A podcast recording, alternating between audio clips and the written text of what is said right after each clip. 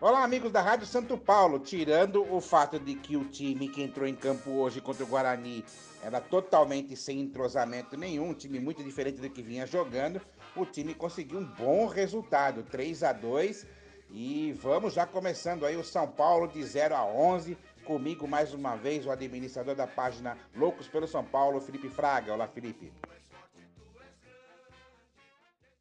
Olá, Vandeco, olá, ouvinte. É isso aí mesmo, com um time reserva, alternativo. Conseguimos a vitória, os três pontos, e é isso que importa, Vandeco.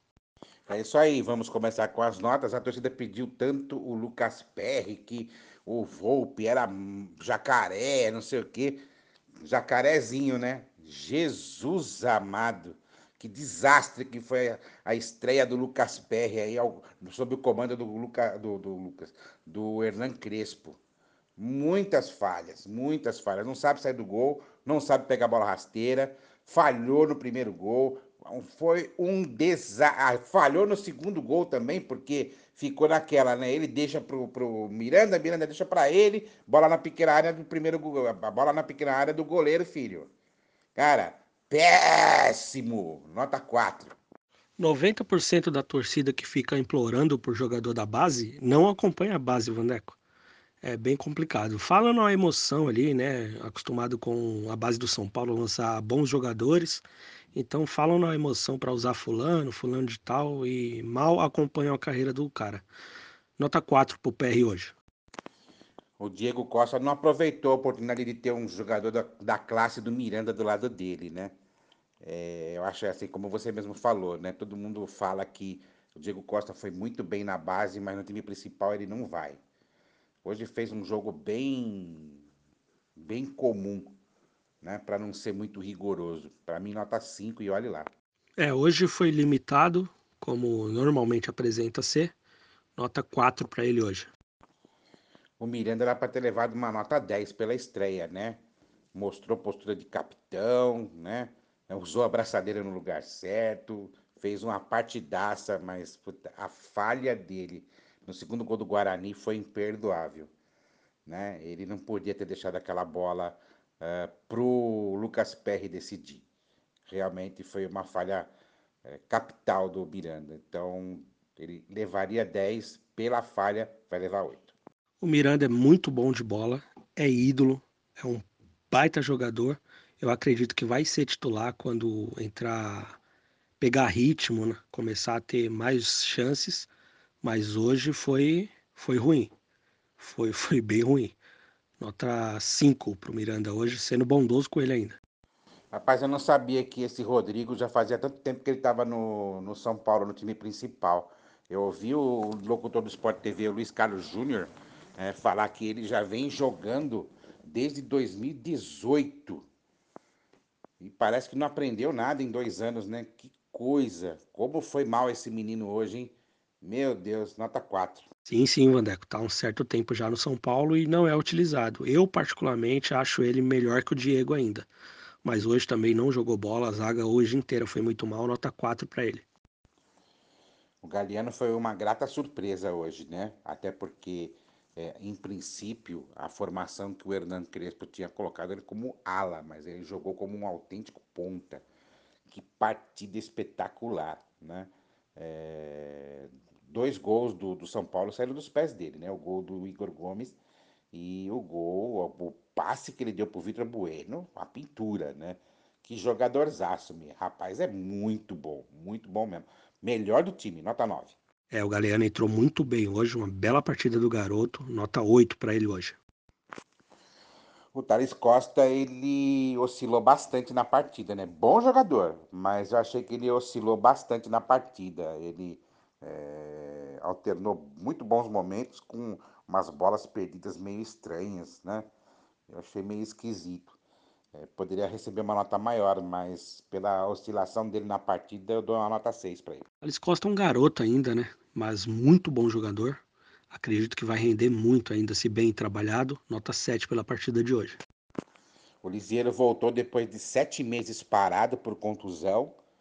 É, jogou arroz com feijão, né? Não foi nenhum primor, mas também não posso dizer que foi tão mal assim, não. Na média aí eu dou uma nota 6 para ele. Aí no lugar dele entrou o Luan. O Luan hoje não entrou bem, não. Não gostei muito do Luan, não. É, vamos dizer que pelo conjunto da obra ele merece uma nota 5. É, o Lisieiro voltou, cabelo loiro, todo tatuado. Mas tá de volta o nosso volante aí. Vai ficar com a nota 6 pela partida de hoje e 6 para o Luan também. O Igor Gomes mais uma vez caminhava para levar uma nota baixa, né? Outra vez apagado, né? Sumido, justamente num jogo em que ele tinha que se mostrar mais, né? É... Realmente estava fazendo um jogo muito fraco. Mas aí ele teve frieza para fazer um belo gol aí no passe do Galeano, né? Ele teve frieza para tirar do goleiro, fez um, um, belo gol. E aí ele merece aí, pelo gol, uma nota 7. Senão levaria uma nota bem mais baixa. Entrou no lugar dele o Éder, né? O Éder sempre mostrando muito boa disposição, muito boa movimentação em campo, mas não foi o mesmo Éder voluntarioso das duas últimas partidas. Então eu vou dar uma nota 6 para ele. Gostei da partida do Igor Gomes, vou dar para ele hoje uma nota 8. E o Éder acho que entrou visando mais o jogo da sexta-feira, mais contido, mais, mais se poupando. É, então vai ficar com a nota 7 o Éder. Olha, o Reinaldo, de contrato renovado, renovou o contrato hoje até o final da, da, de 2022, né? Olha, eu acho que ele encontrou uma sombra, hein? Finalmente parece que apareceu uma sombra pro Reinaldo. O Wellington foi muito bem hoje, hein? Marcou gol, né? Se movimentou muito bem, muito bem. Muito bom jogador. Se ganhar uma sequência, ele vai ser a grande sombra do Reinaldo. Muito bom isso para o São Paulo. São Paulo precisava de um bom lateral esquerdo. Nota 8 para o Wellington. No lugar dele entrou o Léo, que não teve muito tempo para demonstrar futebol, né? É, ele entrou na, na, lateral dessa vez, não, não, foi na zaga, na, não foi na zaga, sem nota. Sim, muito bom o Wellington. Conseguiu fazer o gol, foi bem na marcação, ocupou bastante os espaços, vai ficar com a nota 8 hoje. E o Léo, 5 pela participação. Olha, desde a estreia que eu falo que o Benítez está pedindo passagem, né? Fez uma partidaça hoje, só faltou o gol. Né? Pena que ele deu aquele chutão para cima no primeiro tempo, porque ele merecia gol. Mas fora isso, ele, ele jogou muito hoje. Nota 8 para o Benítez, merecidamente. No lugar dele entrou o Bruno Rodrigues, né? Fez uma partida boa, razoável, né? É, o tempo que ele ficou em campo demonstrou boa movimentação. Nota 7 aí para o Bruno. Sim, o Benítez o melhor em campo, o melhor da partida para mim. Só não vai ficar com a nota 10 hoje porque não conseguiu fazer um gol, mas é um jogador incrível, marca muito bem, cria jogadas muito bem, uh, dá carrinho lá atrás quando precisa, finaliza de fora da área, que é uma coisa que, que precisa ter mais no futebol brasileiro, né? nem só no São Paulo. Que jogador incrível. Benítez nota 9,5 hoje, só pela falta do gol para não ganhar um 10. E o Bruno entrou muito bem ajuda na marcação também, criou uma jogada ali onde o Vitor Bueno perdeu o gol, mas foi uma bonita jogada criada pelo Bruno, vai ficar com a nota 7 hoje. O Vitor Bueno é que nem você fala em relação ao Reinaldo, né? Ou você odeia ou você ama. Ah, coisa de maluco, né? Ele fez uma partida bem, bem fraca, né? Perdeu dois gols absurdos, né? E aí conseguiu, né? Graças ao Galeano, encaixou um gol e aí conseguiu melhorar a nota dele, né? Para mim, nota 7. No lugar dele entrou o Arboleda, que entrou no finalzinho do jogo sem nota, que não fez absolutamente nada. Gostei bastante da partida do Vitor, se destacou em alguns momentos ali, como por exemplo naquele corta-luz que ele, que ele fez, naquele gol que ele perdeu, que dava para fazer. E foi frio também ali na hora de fazer um gol, saiu na frente do goleiro, cara a cara, tirou e marcou o gol.